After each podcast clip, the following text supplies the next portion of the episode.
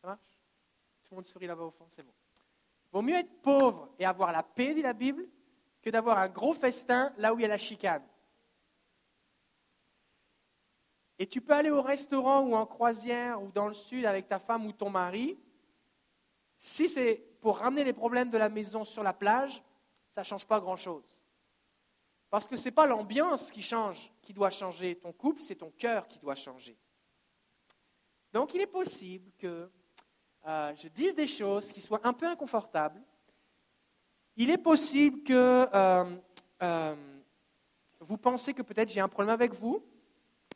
Je ne vous connais pas vraiment. Si ça vous parle, c'est peut-être juste parce que vous avez besoin de l'entendre. Et si vous avez le goût, vous êtes une femme ou un mari, vous avez le goût de dire Amen. Tu vois, je l'avais dit. Gardez ça intérieur. Dites juste oh, merci Seigneur. Souriez, dites juste merci Seigneur. D'accord? Si vous êtes célibataire et vous dites oui, mais moi ça ne me concerne pas parce que je ne suis pas encore marié, tu vas en avoir besoin. Que tu peux déjà commencer à préparer ton cœur. Ça vous va? On va prier. On va prier. Si vous êtes marié, vous pouvez prendre la main de votre conjoint si c'est quelque chose que vous faites. Si vous ne l'avez jamais fait ou vous ne le faites plus depuis un moment, c'est l'occasion, c'est le pasteur qui l'a dit. Ah, euh, c'est ça, on va prier. Seigneur, on te bénit parce que tu nous aimes. Et le mariage, c'est ton idée. C'est ton idée de mettre des hommes et des femmes ensemble, enfin un homme et une femme ensemble. Et Seigneur, c'est ton idée qu'on puisse être changé, transformé et être complémentaire. Et Seigneur, on est dans un contexte où euh, ce n'est pas le couple qui est encouragé, mais des illusions, des rêveries. Et Seigneur, on ne peut pas vivre nos vies à la manière du monde parce qu'on va finir par euh, avoir les mêmes conséquences que tout le monde, les divorces, les chicanes, les 1 et 2 et 3 et 4 et 5 mariages. Et ce qu'on veut, c'est être heureux? Et tu veux, tu veux qu'on soit heureux, tu as un plan de bonheur pour nous. Alors Seigneur, je te prie que tu ouvres nos yeux, notre intelligence, tu parles à nos esprits. Au nom de Jésus. Et je te prie que tu nous aides à mettre ces choses en pratique. Tu nous donnes le courage de faire ce qui est notre part. Et qu'alors que nous faisons la nôtre, tu fasses la tienne.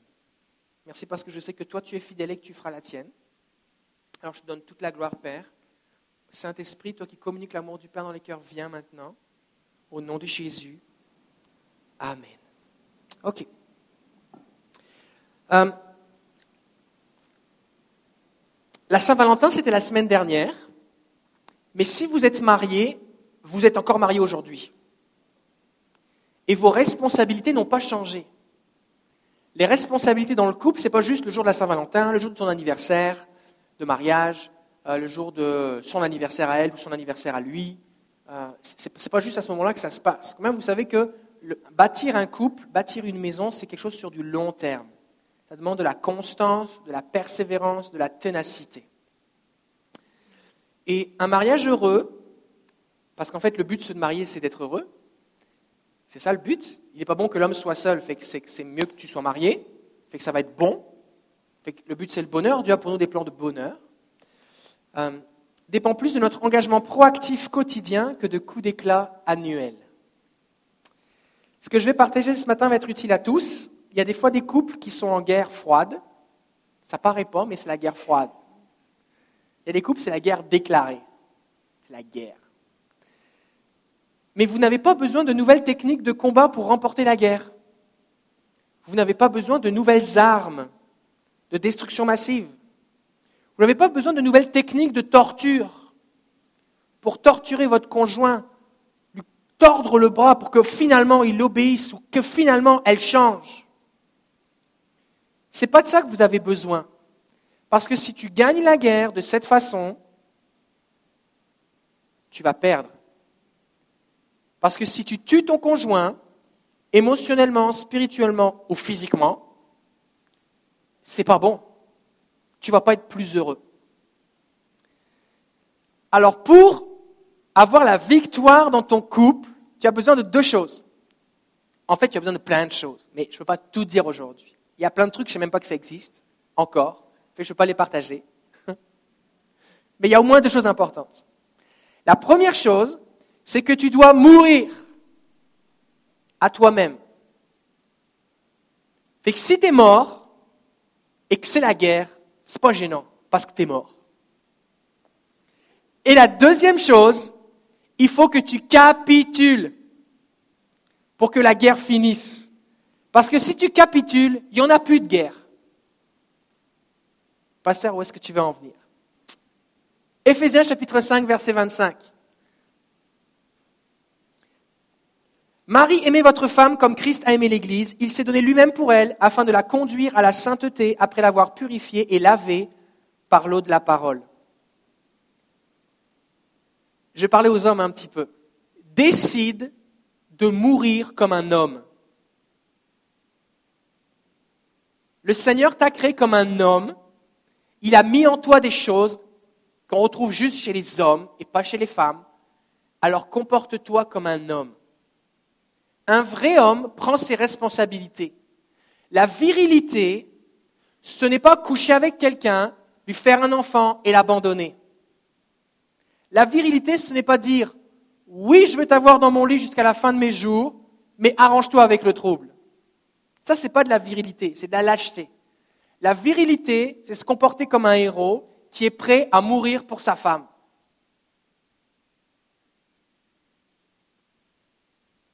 Un héros n'abandonne pas, même face à la mort.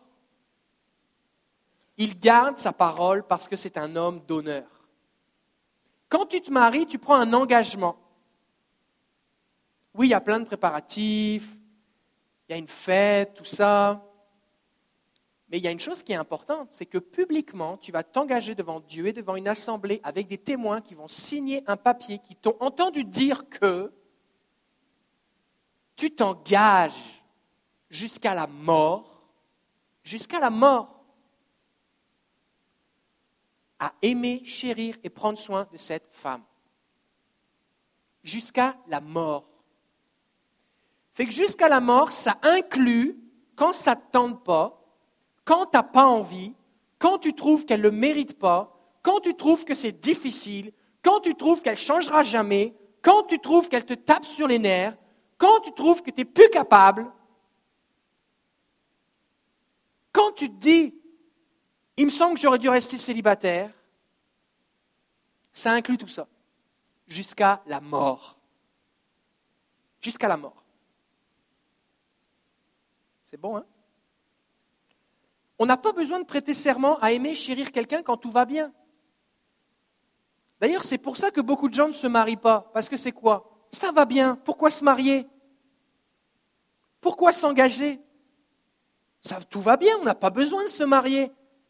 Parce que quand ça ira mal, comme on n'est pas marié, on ne s'est pas engagé, fait qu'on a juste à dire ciao, bye. Je suis pas engagé avec toi. Je suis engagé avec toi jusqu'à ce que ça aille bien. Quand ça va plus bien, bye. C'est pour ça, mesdames, si vous n'êtes pas encore mariés, que tu veux un gars qui est prêt à se marier. Parce qu'il va y avoir des choses difficiles. Et si tu tombes malade, est-ce qu'il va t'abandonner? Et si au cas où, malgré toutes les crèmes que tu peux mettre, tu vieillis, ça pourrait arriver. Ça pourrait arriver. Qu'est-ce qu'il va faire? Est-ce qu'il va t'abandonner pour une plus jeune? Tu veux un homme qui s'engage jusqu'à la mort. Tu veux un homme qui est prêt à mourir pour toi.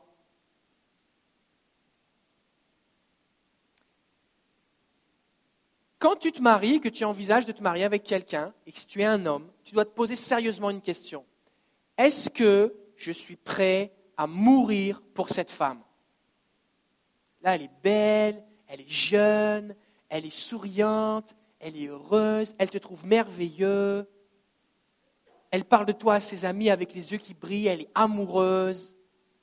Mais si elle tombe malade, si elle a un accident, si elle fait une dépression, s'il lui arrive quelque chose que tu la reconnais plus vraiment, que tu as l'impression que tu es marié avec quelqu'un d'autre, si tu te retrouves au bout d'un moment, tu dis, ben, c'est parce que j'ai marié quelqu'un, mais la personne qui est chez moi, c'est plus la même personne. Si c'est difficile, est-ce que tu vas être prêt à mourir pour elle? Si la réponse c'est non, alors ne te marie pas. Parce que oui, c'est vrai, c'est le fun d'être marié. Mais combien savent qu'il y a des temps difficiles Est-ce a, ça vous est arrivé de réaliser qu'il y a des temps difficiles? Oh, les deux mains. Merci pour ton honnêteté. Les vrais hommes prennent leurs responsabilités jusqu'au bout. Parce qu'en tant qu'homme, tu es le leader du foyer.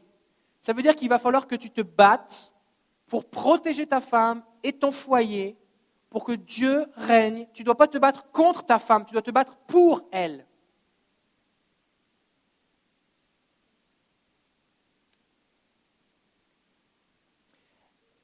La passivité, c'est comme la destruction. Des fois, on a des hommes qui sont juste passifs. Ils ne disent pas des mauvaises choses, mais ils ne parlent pas. Ils ne font pas de mauvaises décisions, mais ils n'en prennent pas. Ils ne mettent pas une mauvaise énergie à détruire la famille, mais ils ne font rien. La Bible nous dit dans Proverbe 18, verset 9, Celui qui se relâche dans son travail est frère de celui qui détruit. Et mes amis, nous avons besoin que des hommes se lèvent et prennent leurs responsabilités. Si tu es un homme et que tu veux bâtir ton couple, tu ne peux pas regarder ta femme se tuer à la tâche, à essayer de bâtir le couple pendant que toi, tu es passif. La passivité amène la destruction. Si tu dis, ah ben là, moi j'abandonne, débrouille-toi avec les enfants, débrouille-toi avec l'éducation, débrouille-toi avec le budget, moi je travaille fort, voici mon chèque de paye, arrange-toi avec le trouble. Ça, ça s'appelle la passivité. Ça s'appelle renoncer à ses responsabilités. Et si en tant qu'homme, tu n'es pas là pour protéger ta femme et ton foyer, tu vas faire comme Adam, et c'est un problème qu'on a hérité de Adam, que lorsque le serpent va venir parler à ta femme, toi tu vas être là et tu vas regarder la scène. Et Adam, lorsqu'il a vu Ève manger le fruit, défendu, et il savait que c'était défendu parce que c'était à lui que Dieu lui avait dit, quand Dieu va lui reprocher, qu'est-ce que Dieu va dire? Bah, C'est la femme. Euh, Dieu dit Oh, excuse-moi, Adam, c'est vrai, tu as raison, c'est sa femme. Fait que toi, tu vas rester ici dans le jardin, je vais prendre une autre de tes côtes, je vais te donner une autre femme, Ève numéro 2, et Ève, elle, elle va aller tout seule dans le lieu aride. C'est pas ça qu'a dit Dieu. Il dit, tu es responsable. C'était à toi que j'avais donné ce commandement. Fait que le fait que ta femme n'ait pas écouté n'est pas une excuse. Il faut que tu prennes tes responsabilités. Qu'attendait Dieu de Adam Dieu attendait que Adam, lorsque le serpent vienne parler à Ève, qu'il parle à Ève, qu'il empêche Ève de faire cette erreur, qu'il chasse le serpent. Mais Adam ne l'a pas fait. Et beaucoup d'hommes abandonnent leurs responsabilités, peut-être parce qu'ils ont vu leurs parents, leur père ne pas prendre leurs responsabilités. Il faut se lever. Tu es un homme. Tu as le droit de prendre tes responsabilités. Dieu attend de toi que tu prennes tes responsabilités. Proverbe 18, verset 9, dans la version 70. C'est quoi cette version-là? C'est la traduction en français de la traduction grecque de l'Ancien Testament. Parce que l'Ancien Testament est écrit en hébreu, à une époque, la plupart des Juifs ne parlaient plus vraiment hébreu, mais par contre, ils étaient dispersés partout dans le bassin méditerranéen, et la langue de l'époque, c'était le grec. Donc, il y a des érudits qui ont traduit l'Ancien Testament de l'hébreu au grec, ce qu'on appelle la traduction des Septante, qui est en grec. Mais il existe une traduction française de la traduction des Septante.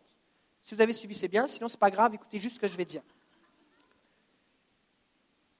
Qui n'a point d'ardeur en ses travaux est frère de celui qui se détruit lui-même? Pourquoi je, cite ce verset? Parce que quand ton couple et ta famille se détruisent, c'est toi-même qui es en train de se détruire.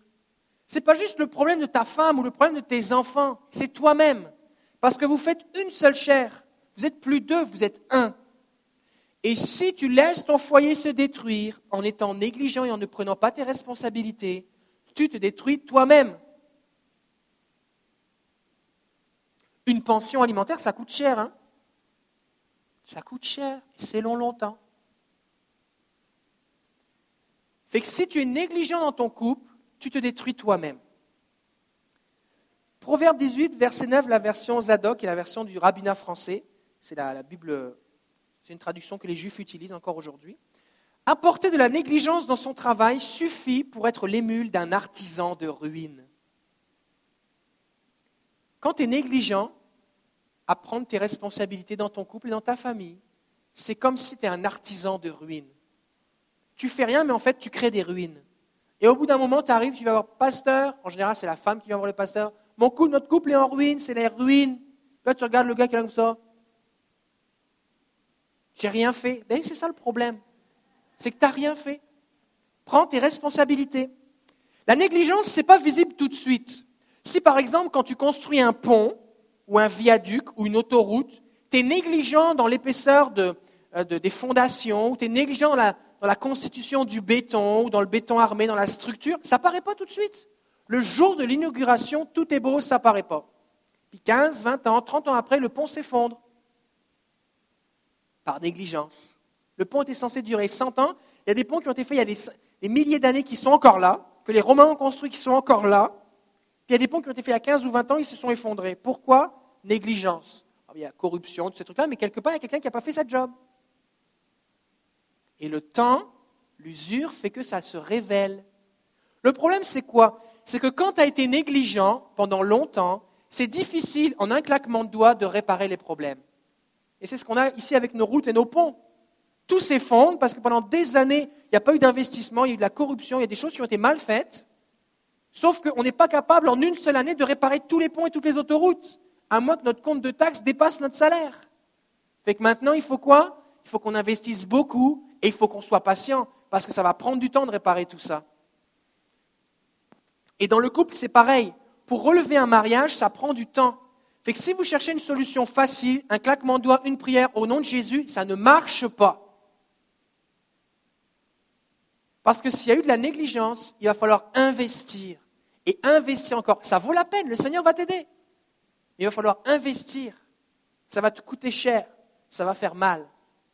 Mais il y a de l'espoir avec le Seigneur. Parce que le Seigneur veut t'aider. Fait que si tu dis, oula, moi j'ai pas envie que ça m'arrive, et que tu, que tu te rends compte que tu étais négligent, c'est le temps de rattraper le temps perdu. C'est le temps que tu prennes tes responsabilités. S'il y a juste ta femme qui lit des bouquins de couple, c'est le temps de t'y mettre. Un vrai homme lit plus de bouquins de couple que sa femme. Parce qu'un vrai homme veut que son couple fonctionne. Parce qu'un vrai homme est responsable de la, de la, de la qualité de son couple.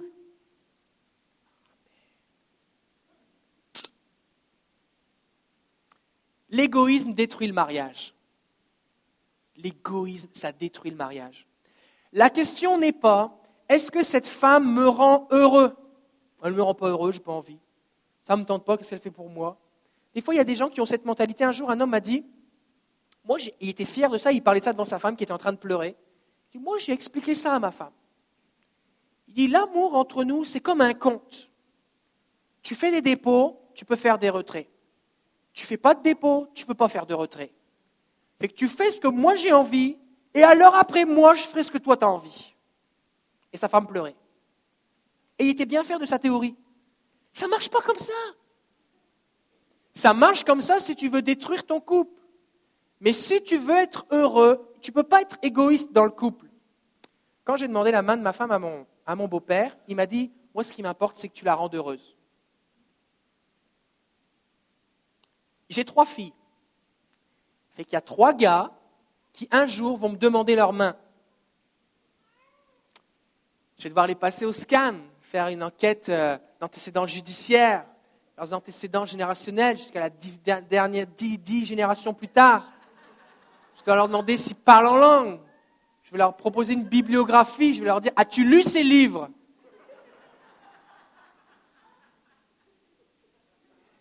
Je vais leur dire quelque chose, tu sais, tu sais, je suis allé en prison pour homicide, ça ne me dérange pas d'y retourner si tu lui fais du mal.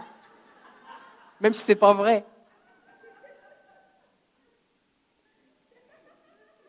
Mais si le gars me dit, viens me demander la main de ma fille, il me dit, bon écoute, moi ce qui m'importe là, c'est de coucher avec elle parce que je la trouve vraiment belle.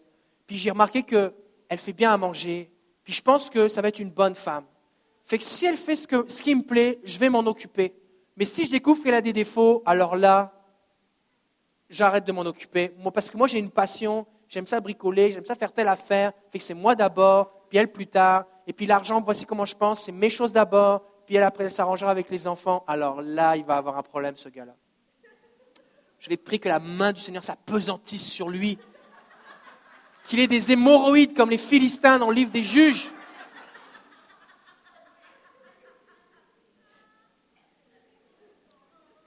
Si, si mon futur beau-fils veut avoir une bonne relation avec moi, il est mieux de prendre soin de ma fille. D'accord? Maintenant, écoutez bien, messieurs. Ta femme, qui oui a peut-être plein de défauts que toi tu n'as pas, parce que vous êtes complémentaires, c'est comme ça que ça marche. Si vous avez les deux les mêmes défauts, euh, ça va vraiment mal. Donc c'est normal qu'elle a des défauts que toi tu n'as pas, mais que toi tu as des défauts qu'elle n'a pas. Et que tu maltraites cette femme qui est une fille de Dieu, tu as un problème avec Dieu. Parce que c'est sa fille. Et 1 Pierre chapitre 3 verset 7 nous dit, Marie, alors ce matin j'ai regardé toutes les versions françaises, et il n'y a pas de version française qui traduit à la fois dans toute la phrase quelque chose de, qui me plaisait. Fait que j'ai dû en choisir une des versions qui disait ce que j'avais envie qu'elle dise. Ça dit tous la même chose, mais je vais faire une parenthèse un moment. Marie, montrez votre tour de la sagesse dans vos rapports avec votre femme, comme avec un sexe plus faible. D'autres versions traduisent une nature plus délicate. Honorez-la. Il faut que tu honores ta femme. Pourquoi? Parce que c'est la fille de Dieu. Parce que si tu ne le fais pas, parce qu'elle doit hériter avec toi de la grâce de la vie, ça dit qu'il en soit ainsi afin que rien ne vienne faire obstacle à vos prières. Fait que des fois, les gens prient, tu pries pour que ta femme change, mais tu l'honores pas. Qu'est-ce qui va se passer? Tes prières ne seront pas exaucées, ta femme ne changera pas. La façon dont ça fonctionne, tu honores ta femme, tu prends soin de la fille de Dieu, et Dieu va commencer à écouter tes prières. Il faut que tu commences par faire ta part. Oui, mais elle m'a dit ça, elle m'a fait ça, elle fait pas ci, elle fait pas ça, je lui demande si, elle veut pas, elle est pas Elle m'a dit ci, elle m'a dit ça, elle m'a blessé. Et toi, qu'est-ce que tu as fait? Fais ta part. Ce n'est pas à propos de moi dans le mariage, c'est à propos de ma femme. Elle est la fille de Dieu. Comme mon beau-père me tient responsable du bonheur de sa fille, Dieu, mon ami, mon frère, te tient responsable du bonheur de ta femme.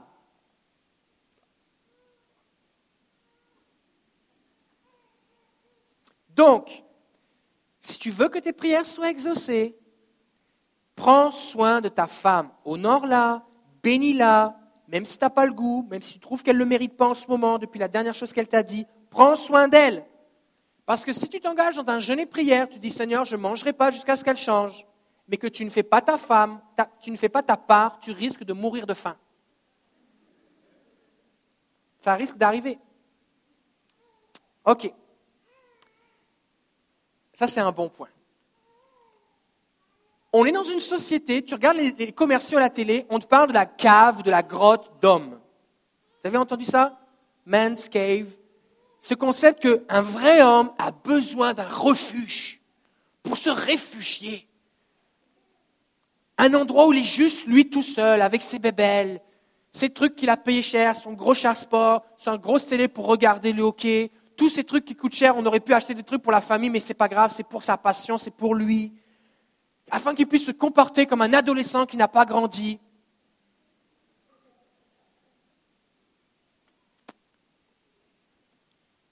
Les créatures qui vivent dans des grottes, ce sont les ours. Et la façon dont les ours fonctionnent, c'est que l'ours, au moment de la, saison des chaleurs, traque la femelle dans la montagne pendant des jours. Il la trouve, il s'accouple et il s'en va. La femelle élève les petits jusqu'à ce qu'ils soient sevrés elle ne s'accouple pas tant qu'ils n'ont pas grandi, parce qu'elle en prend soin. Et là, des fois, il arrive même que l'ours, quand il sort de sa grotte, aimerait ça s'accoupler. Sauf que la, la maman ours, est-ce qu'il y a un nom pour la maman ours? L'ours? Elle, elle a ses petits. Fait qu'elle ne veut pas s'accoupler, elle a autre chose à faire. Et il arrive même que l'ours, qui sort de sa grotte, veuille tuer les petits de l'ours pour être enfin capable de s'accoupler. Toute ressemblance avec la vie humaine, bien sûr, est fortuite. Si tu te comportes comme un ours dans sa grotte, tu vas faire du mal à ta femme et à tes enfants. Fait que l'idée de dire je travaille après tout, j'ai bien le droit de, oui, c'est sûr, si ta femme a un problème d'achat compulsif, c'est sûr qu'il y a un problème.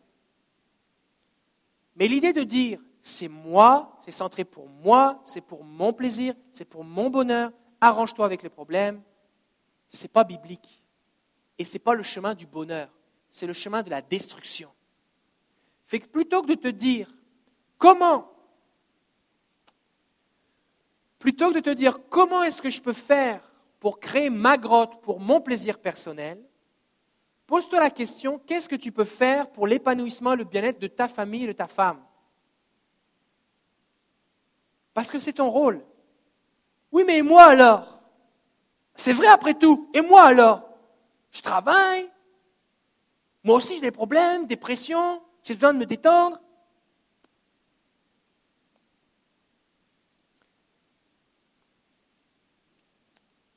Ta mission, ta mission, c'est de prendre soin de ta femme et de tes enfants. C'est ta mission. Tu es comme un soldat. Tu as une mission. Puis ce qui est autour, là, tu n'as pas le temps. Tu te concentres sur ta femme et sur tes enfants. Tu bénis ta famille. Et là, qu'est-ce qui va se passer? Tu vas avoir un retour sur investissement majeur. Parce que ta femme va s'épanouir, elle va être heureuse. Elle va te faire du bien. Tes enfants vont être heureux, ils vont être épanouis. Ils vont t'aimer. Ils vont avoir une relation avec toi plutôt que d'être dans la rébellion. Et Dieu va déposer sa faveur sur toi parce que tu fais ce qu'il te demande et il va te bénir et tu vas être heureux. Et il va te bénir. Un soldat se concentre sur sa mission. Paul va dire à Timothée, il n'est pas de soldat qui s'embarrasse des affaires de la vie s'il veut plaire à celui qui l'a enrôlé. Imaginez en cours martial un soldat qui se fait poser la question, Soldat, pourquoi avez-vous quitté votre poste de garde? On se fait attaquer, vous n'avez pas sonné l'alarme. Je ne pouvais pas manquer le match des séries, c'est trop important. J'avais autre chose à faire. J'avais telle ou telle chose. Après tout, après tout, là, cette guerre, ça fait trop longtemps que ça dure. Après tout, les horaires de, poste de garde, moi, je trouve ça trop compliqué. J'étais dans ma grotte. J'étais dans mon refuge intérieur. Ça ne marche pas. Ça ne marche pas. Alors, c'est plus facile de mourir quand on est déjà mort. Qu'est-ce que tu veux dire, pasteur?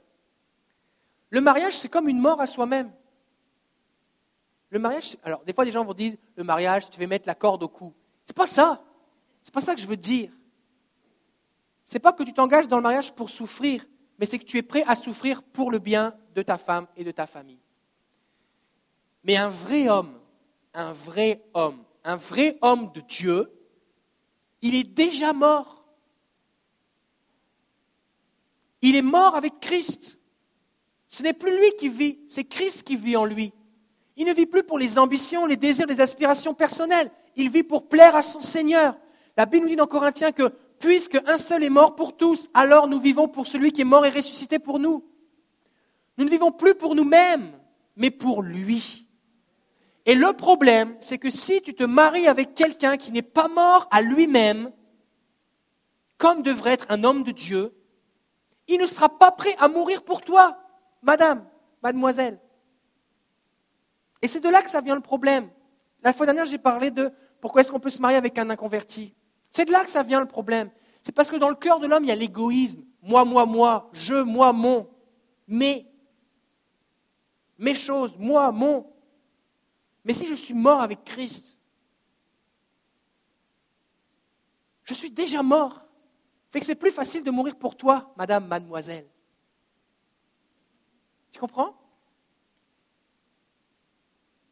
Alors, monsieur, si tu n'es pas encore mort à toi-même, c'est une bonne journée. C'est une bonne journée pour mourir. Seigneur, prends toute la place. L'apôtre Paul dit, puisque Jésus-Christ est mort, alors considérez-vous comme mort avec lui, mort au péché. Il n'est pas question ici de se mutiler ou de se faire souffrir, Mais Paul dit, parce que, ça va? Paul dit, parce qu'un jour, Jésus est mort sur la croix. Si moi je crois en lui, je peux me considérer comme mort. Parce qu'en donnant ma vie à Jésus, je me suis identifié avec son sacrifice et quand lui est mort, moi aussi je suis mort. C'est déjà fait.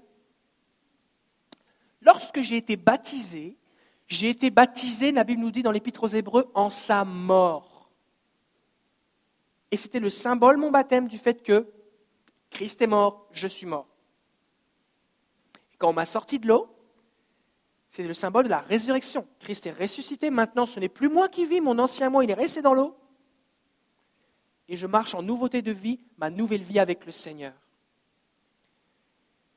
Et si tu te considères comme mort, ce n'est plus toi qui vis, et que tu es dans cette dynamique-là avec le Seigneur, cette relation avec le Seigneur, Seigneur, c'est plus moi, c'est toi, règne en moi. C'est juste des enfants pleins d'énergie. Alors, si tu te considères comme mort, tu vas être capable d'aimer ta femme comme Christ a aimé l'Église au point de mourir pour elle. Parce que entre nous, des fois on se dit Ouais, mais Christ a aimé l'Église, c'est facile, l'Église. Tu T'as vu, c'est qui l'Église? As-tu déjà considéré qui va à l'Église? C'est des gens qui ont un paquet de problèmes. Et Christ a donné sa vie pour nous. Il n'a pas donné sa vie parce que, waouh, on était parfait. Il a donné sa vie pour nous, il est mort pour nous alors que nous étions encore des pécheur. Alors l'idée de dire, je serai prêt à me sacrifier pour ma femme quand elle en voudra la peine ou quand elle arrêtera de me dire ci ou ça ou que de faire ci ou de faire ça, c'est pas comme ça que ça se passe. Parce que Jésus n'a pas attendu qu'on soit parfait pour mourir pour nous. Il est mort pour des pécheurs. Ta femme a des problèmes, tu peux mourir pour elle. Parce que Jésus est mort pour toi. C'est un peu le même principe que le pardon. Pourquoi est-ce que Dieu exige de toi que tu pardonnes à ta femme ou à ton mari? C'est parce qu'il t'a pardonné toi, pas parce que l'autre le mérite. Il t'a pardonné toi, alors il exige que tu pardonnes. Monsieur, Jésus est mort pour l'Église. Il t'a aimé au point de mourir pour elle, parce que tu fais partie de l'Église. Et il exige de toi que tu aimes ta femme au point de mourir pour elle. Ça veut dire que quand ça fait mal, il faut continuer d'aimer. C'est là que c'est difficile. C'est pas quand ça, ça fait du bien, c'est quand ça fait mal qu'il faut être prêt de continuer d'aimer. C'est là le point. Et si tu es déjà mort, c'est plus facile. Alors, fait que le chemin pour améliorer ton couple, monsieur, c'est à genoux devant Jésus, Seigneur, change-moi. Je renonce à moi-même. Change-moi. Et du coup, je suis capable d'aimer ma femme, même quand c'est difficile. Mais du coup, ma femme, qu'est-ce qui se passe? Elle se sent aimée de façon inconditionnelle. Et tu vas l'aimer quand elle ne le mérite pas et qu'elle sait qu'elle ne le mérite pas. Et là, son cœur va craquer. Elle va fondre. Et elle va, elle va répondre en retour en t'honorant et en te respectant parce que tu es un homme de Dieu. Et ton sacrifice aura plus d'effet sur elle que toutes les paroles, attitudes, gestes, menaces, chicanes, tons de voix que tu aurais pu utiliser. Et ça, c'est difficile à croire. Mais c'est vrai. C'est comme ça que ça marche.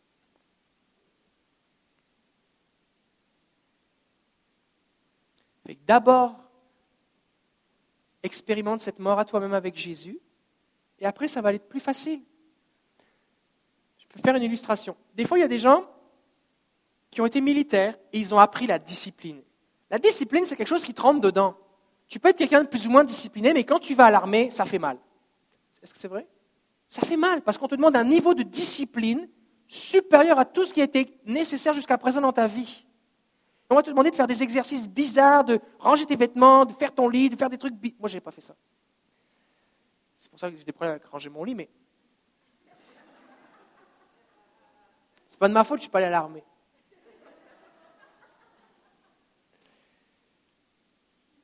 Et ce qui se passe, c'est que le militaire, le soldat, on, met sur lui un niveau de, discipline extrême qui quelque part va le briser, qui va couper ce qui dépasse. Mais quand il sort de l'armée, la discipline, elle est en lui. C'est pour ça que tu vas voir des, anciens militaires qui vont performer ou qui vont accomplir des exploits ou faire des choses dans, le monde civil, dans certaines entreprises, parce qu'ils vont avoir une discipline là où d'autres n'ont pas cette discipline. Et c'est comme plus facile, parce qu'ils ont eu comme un entraînement. Eh bien, si tu es mort avec Jésus et que tu as appris à lui obéir, tu as appris à renoncer à toi-même, à vivre pour lui et non plus pour toi, ça va être plus facile avec ta femme. Un vrai homme est prêt à mourir pour sa femme.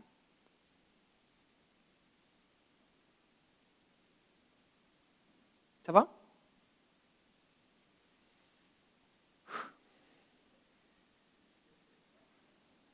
Il faut que vous compreniez quelque chose. C'est qu'on est toujours testé sur ce qu'on prêche.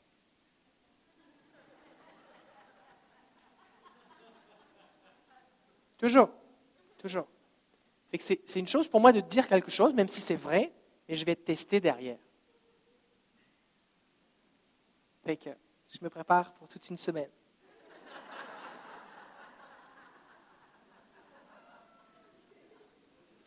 OK. Marie met votre femme comme Christ a aimé l'Église, a donné sa vie pour elle. Et qu'est-ce qu'il fait Jésus? C'était la, première diapo. Il dit afin de la conduire à la sainteté après l'avoir purifiée et lavée par l'eau de la parole. Donc qu'est-ce qu'il fait Jésus? Il parle. Et les paroles que Jésus dit à l'Église lavent, purifient et conduisent l'Église dans la bonne direction. Donc c'est des paroles qui élèvent, qui relèvent, qui encouragent, qui fortifient, qui bénissent. Donc si je suis un homme, un vrai homme de Dieu, alors mes paroles doivent avoir pour but de bénir ma femme. Et ça, c'est difficile. Parce que quand tu es conscient de ta souffrance, de tes manques, euh, des blessures, tu as plus tendance à dire des mauvaises paroles qui rabaissent que des paroles qui élèvent. Est-ce que Jésus dit des paroles qui élèvent à ceux qui sont élevés ou est-ce qu'il dit des paroles qui élèvent à ceux qui sont bas? À ceux qui sont bas. Et Jésus dit des paroles à ceux qui sont bas. Pourquoi? Pour qu'ils se relèvent justement. Et c'était tout le débat que Jésus avait avec les pharisiens. Dire, ah, il est allé manger chez un pêcheur. Jésus va voir Zachée, il dit Hé Zachée, j'aimerais aller chez toi. Jésus, toi, tu veux venir chez moi alors que toute la ville sait tous les mauvais coups que j'ai volé tout le monde? Jésus honore Zachée et en retour, que fait Zachée Son cœur fond et il dit Seigneur, je donne la moitié de mes biens aux pauvres. Et si j'ai volé quelqu'un, je lui rends quatre fois ce que j'ai volé. Et Jésus dit quoi? Le salut est entré dans cette maison. Qu'a fait Jésus? Il aurait pu arriver en disant Hé, Zaché Et il aurait pu dire un chiffre. Ça, c'est tout l'argent que tu as volé. Il aurait pu dire un deuxième chiffre. Ça, c'est tous les gens que tu as volés. Il aurait pu dire C'est caché à telle place, dans tel compte, à tel endroit. Jésus était capable de faire ça Est-ce que Zachée aurait été élevé? Il était déjà dans l'arbre. Est-ce que Zachée aurait été élevé? Non. Non. Avec la femme samaritaine, que fait Jésus? C'est une femme qui est dans le péché, c'est une femme qui est rejetée par tout le monde. Que fait Jésus? Il commence à lui dire, je suis le Messie, je veux te donner à boire, je veux te donner la vie éternelle, je veux que le Saint-Esprit coule en toi comme un fleuve jaillissant. Il honore, dit moi, moi une Samaritaine, moi, c'est à moi que tu dis ça. C'est pas la femme du chef du village, c'est à moi que tu dis ça. Et son cœur est touché. Et dans le royaume de Dieu, les choses ne fonctionnent pas comme dans le monde naturel. Fait que si tu veux que ta femme change, il faut que tu la traites non pas comme elle l'est, mais comme tu crois que Dieu veut qu'elle soit et comme elle va devenir. Fait qu'il ne faut pas que tu lui dises je te parlerai comme une princesse quand tu te comporteras comme une princesse, mais je te parle comme une princesse parce que Dieu t'appelle à ce que tu sois une princesse, même si pour l'instant, on en est loin. Mais ça, tu le dis pas. Le hou, t'en es loin. Ça, tu le dis pas. Ça casse tout, d'accord?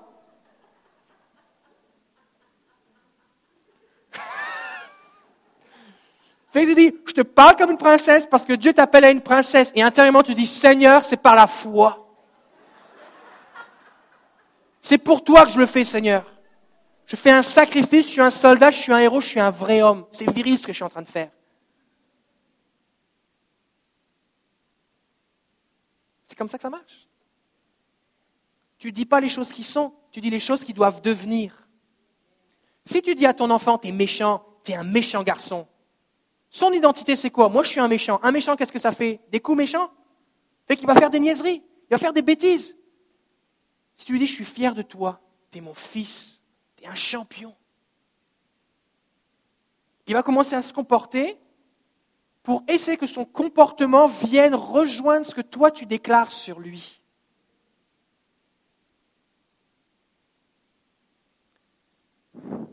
Et je ne dis pas ces choses parce que je suis un spécialiste. Je dis ces choses juste parce que c'est vrai. Que si tu parles correctement à ta femme, ça va mieux aller que si tu lui parles mal. Oui, mais Seigneur, moi j'ai vu mes parents se chicaner. Oui, mais Seigneur, moi j'ai pas été éduqué comme ça. Oui, mais Seigneur, ceci. Ok. Demande à Jésus comment il voit ta femme? Un jour, j'ai dit à quelqu'un Oui, moi, mon mari, si, j'ai dit Demande à Jésus ce qu'il pense de ton mari. Demande à Jésus ce qu'il pense de ta femme. Et commence à parler à ta femme comment Dieu la voit et comment Dieu la traite. Et ce qui va se passer, tu vas être partenaire avec Dieu. Au lieu d'avoir Dieu qui veut bénir ta femme dans un sens et toi qui l'as détruit dans l'autre, et Dieu qui a un problème avec toi, tu vas collaborer avec Dieu. Dieu va parler dans le cœur de ta femme, toi, tu vas parler les mêmes choses dans son cœur que Dieu lui dit parce qu'il te les dit à toi. Dieu va te bénir et tu vas avoir sa faveur. Ça, ça prend de la foi. Mais si tu regardes dans la Bible, les hommes de foi, ce n'étaient pas des mauviettes. Ce n'étaient pas des gars faits en guimauve. C'était des gars virils. Regarde, la foi, ce n'est pas pour les lâches. D'abord, la Bible dit les lâches seront jetés dans les temps de feu, qui est la seconde mort. déjà, en partant, ce n'est pas bon la lâcheté. Prends tes responsabilités. C'est plus viril et ça plaît à Dieu que tu sois un homme de Dieu qui prend soin de ta femme et qui honore et qui élève ta femme par ses paroles. Plutôt que tu sois le gars qui a tous les gadgets et les accessoires dans ta grotte et qui te comporte comme un ours. Parce que c'est la faveur de Dieu que tu veux avoir, pas l'approbation de tes amis sur Facebook.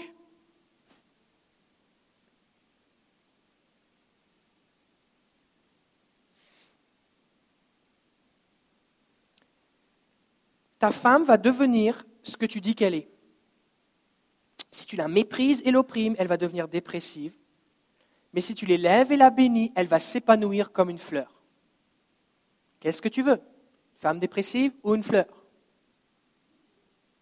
Qu'est-ce que tu veux? Quand tu achètes des plantes dans un magasin, tu achètes la plante.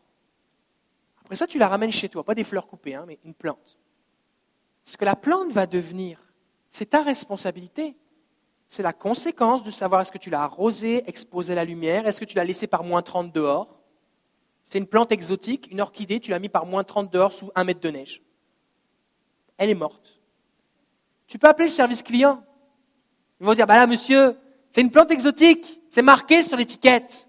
Demande de la chaleur. Vous l'avez mis dehors, il n'y a pas de remboursement des fois, des fois, en tant que gars, peut-être vous n'avez pas pris ce genre de prière. Je connais des gens qui ont pris ce genre de prière. Seigneur, c'est quoi cette femme que tu m'as donnée? Est-ce qu'il y a un remboursement, une garantie, quelque chose? Et tu dis non, la garantie est brisée. Tu sais, c'est comme sur les appareils, c'est marqué, si vous enlevez ce capot, la garantie prend fin. Et toi, tu arrives, tu enlèves, tu as tout trafiqué, les fils qui redépassent, tu arrives un truc, tu dis, ah, monsieur, vous avez enlevé l'étiquette, la garantie est finie. Tu es responsable de ce que tu fais avec ta femme. Elle devient aigrie. Peut-être tu es responsable. Peut-être tu es responsable. Il faut juste le reconnaître. Seigneur, je te demande pardon. Puis il faut changer. Il faut que toi, tu changes. Parce que l'aigreur, l'amertume, c'est la conséquence de tes actions, de tes paroles. Et là, tous les célibataires se disent Oula, boy, c'est quelque chose le mariage. C'est toute une école, mes amis. C'est le fun d'être marié. Moi, je préfère être marié que célibataire. C'est le fun. Peut-être c'est ton conjoint qui t'appelle. Donc, ta femme va devenir ce que tu, que tu fais d'elle. OK. Et le texte dit honore ta femme comme étant une nature plus délicate, un sexe plus faible. Il y a différentes traductions qui sont là, qui sont utilisées. Mais en gros, l'idée, c'est qu'une femme, ce n'est pas comme un homme. Il faut que tu en prennes soin. Fait que si tu traites ta femme comme on traite un homme, ça ne marche pas. Parce que tu vas la blesser. Et ta femme est blessée pas par les mêmes choses qui te blessent. Et des fois, on parle avec des hommes et on leur dit Mais pourquoi tu dis ça à ta femme? Il dit Bah quoi? Il n'y a rien là? Oui, mais il n'y a rien là si moi je te dis ça. Mais quand toi tu dis ça à ta femme, ça la blesse parce qu'elle est plus délicate, son cœur est fait différemment.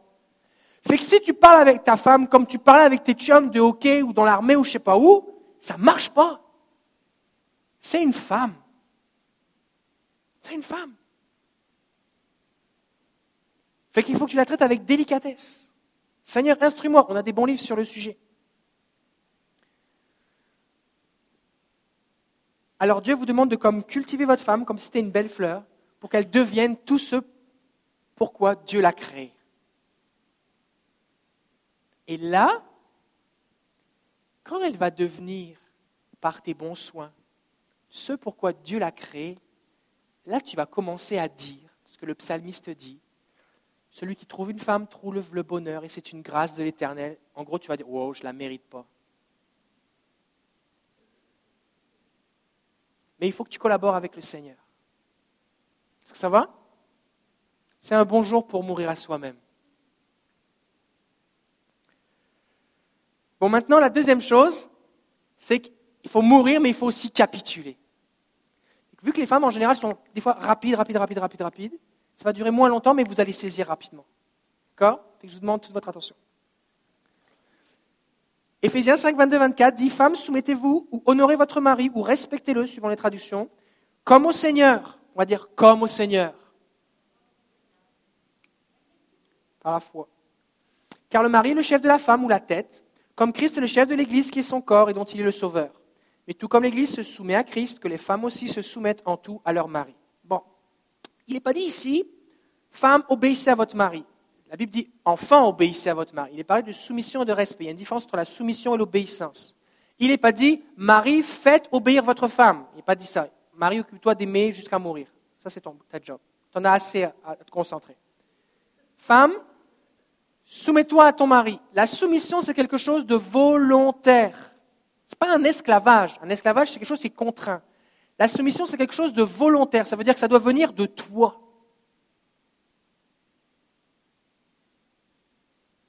Ça doit venir de toi. C'est toi qui vas décider ou non de te soumettre à ton mari. Maintenant, normalement, à moins que tu viennes d'une culture où on t'est forcé de te marier à 12 ans avec quelqu'un que tu ne connaissais pas, normalement, ce gars-là, tu l'as choisi. Et si tu n'es pas encore marié, c'est ça que tu choisis. Tu choisis un gars à qui tu vas vouloir volontairement te soumettre. C'est toi qui le choisis. Et c'est là que c'est difficile. C'est parce que des fois, tu n'as pas envie. Tu n'as pas plus envie de te soumettre que des fois ton mari a envie de t'aimer.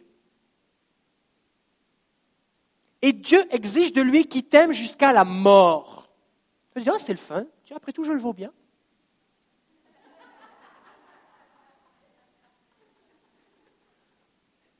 Oui, mais Dieu, lui, il t'a pas oublié.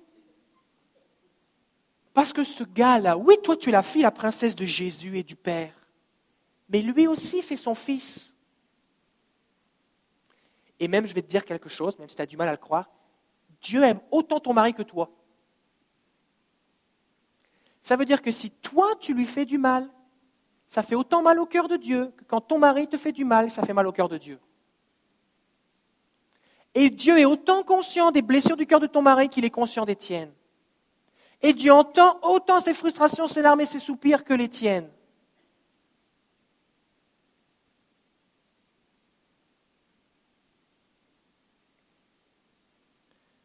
De la même façon que pour être capable d'aimer sa femme jusqu'à en mourir, il faut que tu sois d'abord mort à toi-même, c'est plus facile.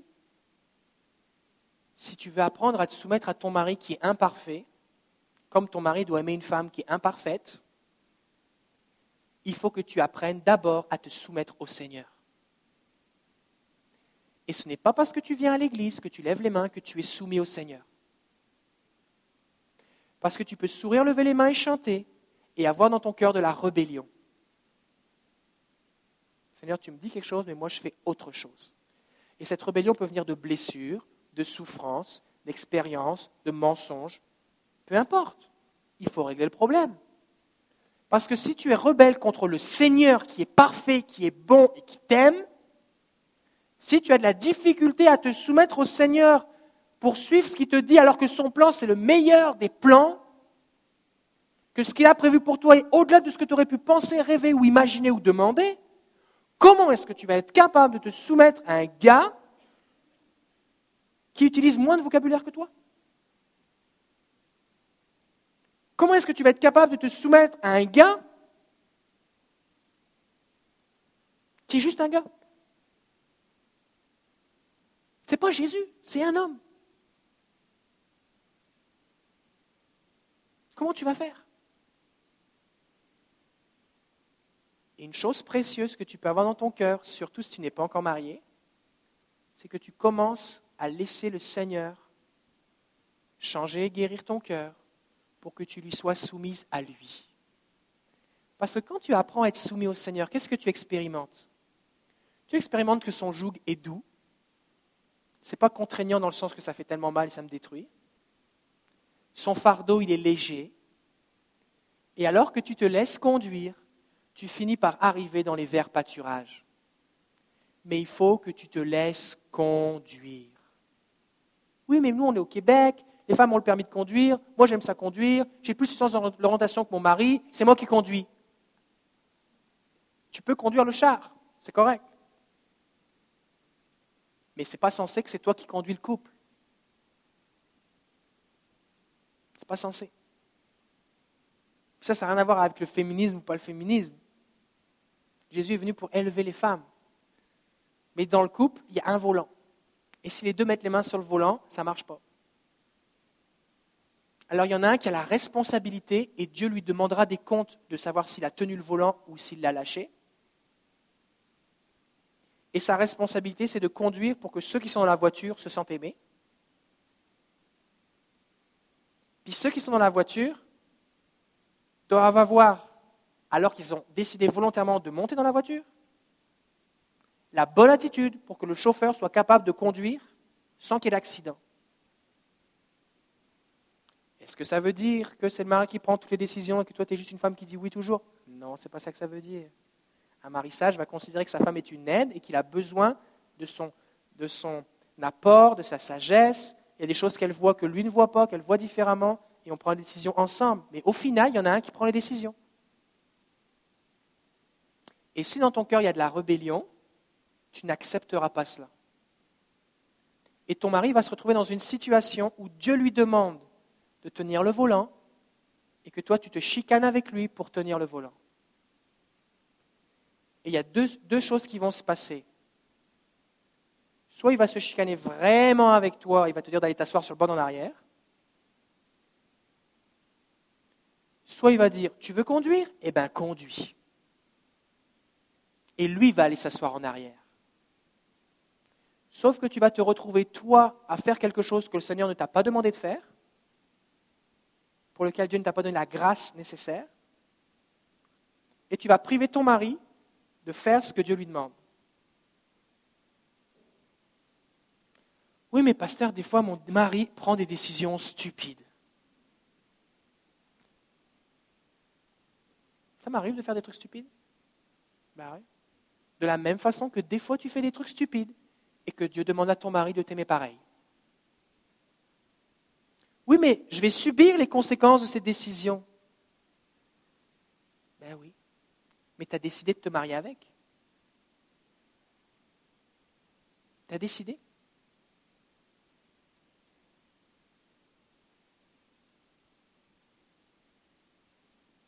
Ça va?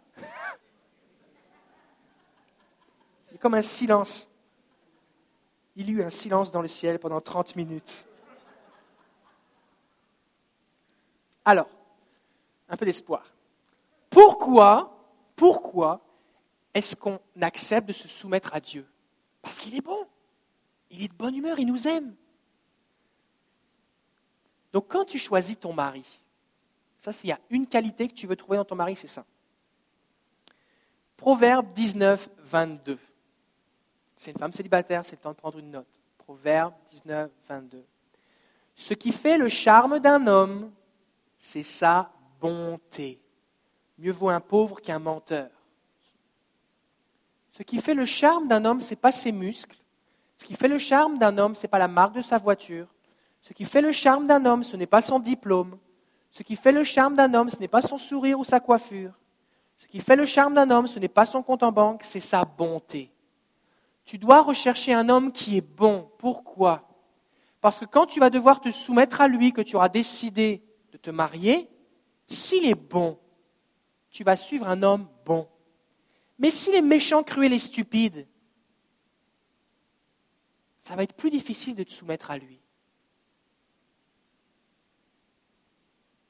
Si tu es un homme célibataire, et que tu réalises que la bonté n'est pas vraiment présente dans ton cœur, bonne nouvelle, Dieu peut changer ton cœur. Seigneur, change-moi. Passe du temps avec Dieu, parce que Dieu est bon. Le fruit de l'esprit, c'est la bonté, et Dieu va changer ton cœur.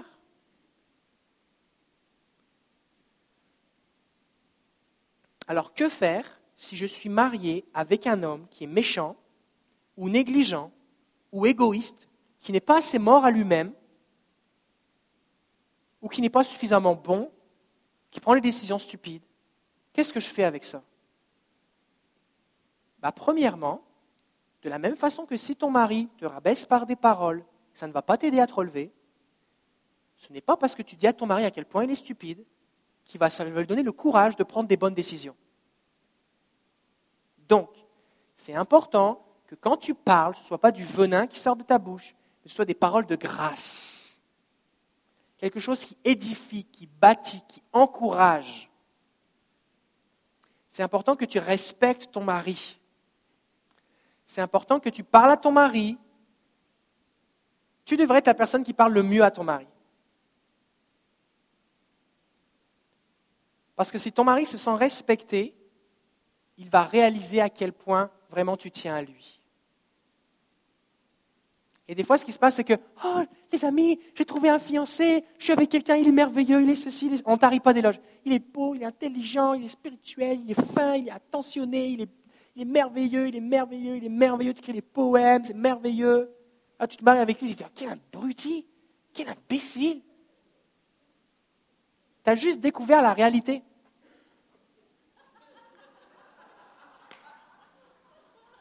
L'amour rend aveugle, le mariage rend la vue.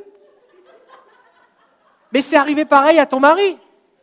Il pense, lui, ton mari, il pensait que tu étais toujours comme resplendissant de gloire, que tes yeux brillaient toujours. Mais tu n'avais pas encore vu le matin au réveil. Tu n'avais pas encore vu le matin un jour où tu files pas. Tu n'avais pas encore vu comme ça. Tu dis, mais c'est qui elle? Mais il décide de t'aimer quand même. Donc tu dois décider de continuer de l'honorer, de le respecter, comme le Seigneur. Si tu... Et les, femmes, vous avez des armes. Hein. Vous avez dans votre bouche une arme très puissante, votre langue. Vous pouvez tuer quelqu'un. Ce n'est pas parce que ton mari ne pleure pas quand tu dis quelque chose de méchant que ça ne lui fait pas mal. Et des fois, les femmes pensent, bah, il pleure pas, c'est qu'il n'y a pas mal, que je peux lui en dire, c'est un homme, il est capable d'en prendre. Oui, mais tu es en train de briser son cœur en morceaux. Il est en train de mourir et d'agoniser. Et là, il se dit, Seigneur, toi, tu as été prêt à mourir pour l'Église. Hein. Je suis en train de mourir là. Sauf que s'il si trouve ça difficile de mourir à ce point-là, il est possible qu'il y ait des réactions négatives. Et là, il y a un cycle qui s'enclenche. Donc c'est important que tu continues d'honorer et de bénir ton mari. Donc n'utilise pas les armes qui vont détruire ton couple, utilise les armes de Dieu, la prière, fais confiance au Seigneur. Fais-le à la façon de Dieu. Aime inconditionnellement, respecte inconditionnellement, honore, soumets-toi comme au Seigneur et prie. Attends-toi à Jésus. Ta prière principale doit être Seigneur, change-moi. La deuxième prière doit être Seigneur, change-moi. La troisième prière doit être Seigneur, merci pour elle, merci pour lui. Merci pour qui il est, qui elle est. Parce que quand je me suis marié, je trouvais qu'il y avait des qualités. Et elles sont encore là en général. C'est juste qu'on ne les voit plus. La quatrième prière dit Seigneur, encore merci pour lui, pour elle, parce que je ne la mérite pas. Puis enfin, quand tu as prié tout ça, Seigneur, bénis-le. Bénis-le, fais-lui du bien. Fais-lui du bien. Je la bénis. La Bible dit Priez pour ceux qui vous maltraitent. Bénissez ceux qui vous maudissent. Alors bénis-le. Bénis-la, Seigneur. Bénis-le, fais-lui du bien. Prends-le dans tes bras d'amour, fais-lui du bien, parle à son cœur, Jésus. Et Seigneur, viens à mon secours.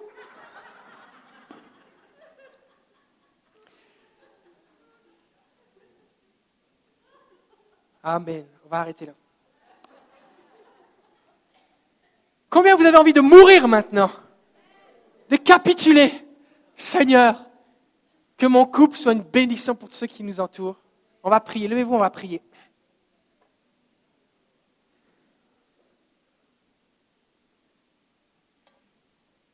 Si vous avez votre conjoint, vous pouvez le prendre par la main. Si vous êtes célibataire, vous pouvez prendre la main par la foi de celui que Dieu va vous envoyer, pas votre voisin.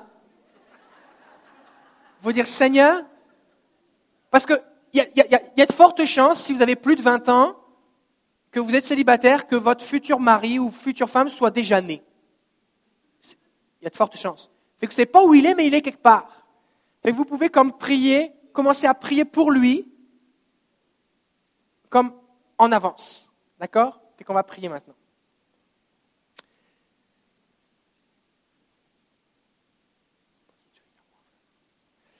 Seigneur, on te bénit pour ton amour. On te bénit, Seigneur, parce que tu veux qu'on soit heureux. Et Seigneur, on a parlé de tous les problèmes qu'il peut y avoir parce que on a besoin de conseils quand ça va mal, pas quand ça va bien. C'est comme l'argent, on a besoin de conseils quand on n'en a pas assez, pas quand on en a trop. Alors Seigneur, merci parce que tu veux nous bénir, tu veux nous aider. Et Seigneur, ce n'est pas plus facile de soumettre un homme que d'aimer une femme inconditionnellement jusqu'à en mourir. Alors Seigneur, on te demande ton aide et on te prie de changer nos cœurs afin qu'on traite nos problèmes de couple, qu'on construise et qu'on investisse dans notre couple différemment que ce qui se fait dans la société. Seigneur, on, veut dire c'est fini au refuge, à la fuite. On appelle les hommes à prendre leurs responsabilités. Et on prie, Seigneur, qu'il y ait un sens de, de valeur, de reconnaissance, de gratification, Seigneur, alors qu'ils vont voir le fruit de leur investissement. Seigneur, on est des hommes, on aime ça bâtir des choses, construire des choses, voir qu'il se passe quelque chose. Je te prie qu'on puisse voir, donne-nous de voir l'investissement, ce qu'on investit dans la vie de nos familles, de nos enfants, de notre femme, Seigneur. Seigneur, je te prie pour chaque femme, au nom de Jésus, je te prie pour que tu leur donnes foi, grâce et espérance, Seigneur, patience. Et Seigneur, je te prie pour un téléchargement divin une compréhension de la culture de l'honneur, de comment on peut faire pour honorer et respecter son mari, Seigneur. Je prie pour la foi dans la prière, Seigneur. Et je prie que les prières soient exaucées maintenant, que tous les obstacles à la prière soient enlevés, Seigneur, parce qu'on décide de faire ce que tu nous demandes, plutôt que d'essayer de prier pour que tu fasses ce que nous on veut. Merci pour ta bénédiction, ta faveur sur chaque couple ici. Au nom de Jésus, Père. Amen. Amen. Juste terminer en vous disant qu'on a des bons livres de couple. Passez du temps à lire des livres de couple ensemble, à prier, jaser, prier l'un pour l'autre. Dieu veut vous bénir. À la semaine prochaine. On se voit mercredi soir pour l'école du Saint-Esprit. Que Dieu vous bénisse. On vous aime sur Internet. Soyez bénis.